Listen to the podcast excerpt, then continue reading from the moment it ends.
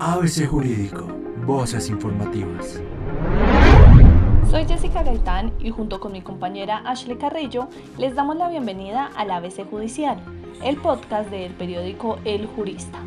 Este sábado 24 de abril hablaremos de la reciente polémica del ministro de Hacienda Alberto Carrasquilla quien quedó como un zapato, como bien él lo dijo, en la entrevista que le concedió a Vicky Dávila esta semana, en donde dijo que una docena de huevos podría costar 1.800 pesos.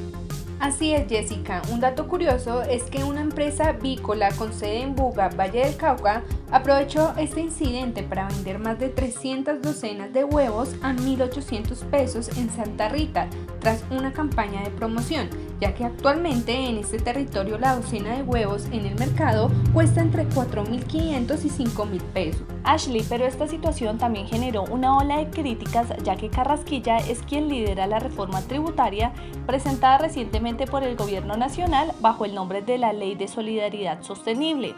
Por este motivo, los ciudadanos han manifestado que no pueden creer que la persona que desconozca los precios de los productos que están dentro de la canasta familiar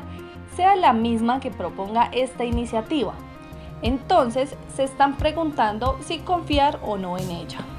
Pues Jessica, este hecho definitivamente desató indignación a la opinión pública frente a una reforma que ha causado tanto rechazo como miedo al país por ser una de las más ambiciosas y que afecta directamente a la clase media. Una de las tantas polémicas que generó este proyecto y que hasta el presidente Iván Duque se pronunció al respecto fue aplicar el 19% a productos de la canasta familiar como el café, el chocolate, el azúcar y la sal, bajo el argumento de la necesidad de aumentar el recaudo para proteger a los más vulnerables. Sin embargo, ante el rechazo de los colombianos, estos productos fueron eliminados dentro del artículo, es decir, que ya no serán grabados. Un alivio a medias para la ciudadanía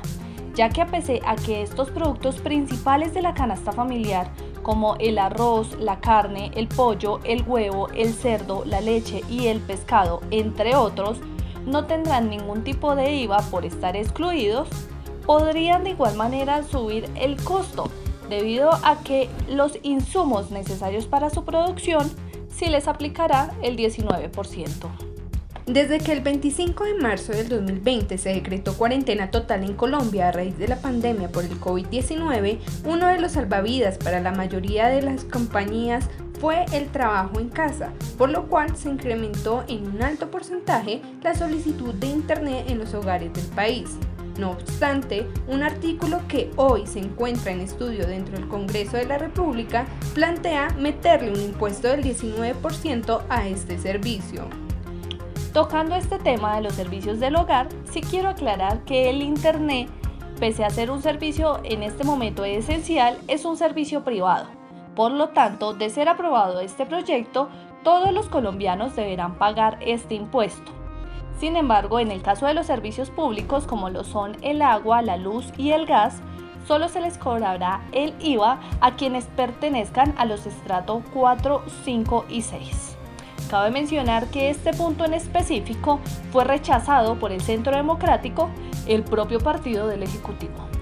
Sí, Jessica, pero esto no es todo. Los servicios funerarios también tendrán que pagar este impuesto en medio de una pandemia, que de acuerdo con las cifras del Ministerio de Salud, solo por COVID-19, si tomar en cuenta otras causales por las cuales fallecen los colombianos, alrededor de 450 personas mueren al día y a lo largo de la pandemia se registran más de 69.600 fallecidos. Pero Ashley, teniendo en cuenta todos los puntos anteriormente dichos, en específico, ¿qué piensan los economistas de esta reforma?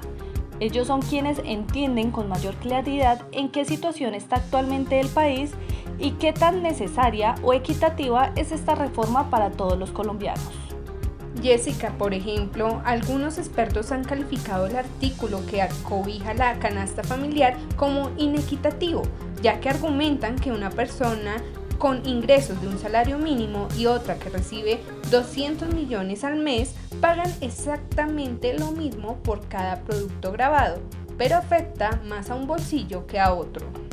Así es, pero por otro lado, otros profesionales se han mostrado a favor de esta reforma, la cual tiene como objetivo recaudar aproximadamente un total de 25 billones de pesos, de los cuales 15 billones serán destinados para salir del hueco fiscal y otros 10 para mejorar la calidad de vida de los colombianos y sostener los programas sociales como lo es la devolución del IVA a personas de bajos recursos. Pues pese a que esta iniciativa actualmente ya se está manejando en el país, con esta reforma buscan que la cantidad de personas beneficiadas aumente de 2 millones a 4,7 millones. Adicionalmente, pretenden incrementar los beneficiarios del programa del ingreso solidario, el subsidio a nómina, la renta para los microempresas y en temas de educación también establece la matrícula gratuita para estudiantes de estratos 1, 2 y 3 en universidades públicas.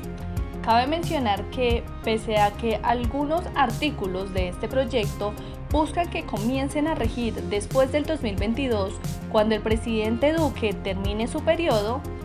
en esta última semana, el mandatario envió una carta a los presidentes de la Cámara y del Senado solicitando tramitar este proyecto con urgencia con el fin de que sea aprobado antes de mitad de año. De acuerdo con el mandatario, esto con el fin de afrontar los efectos que ha dejado la pandemia del COVID-19.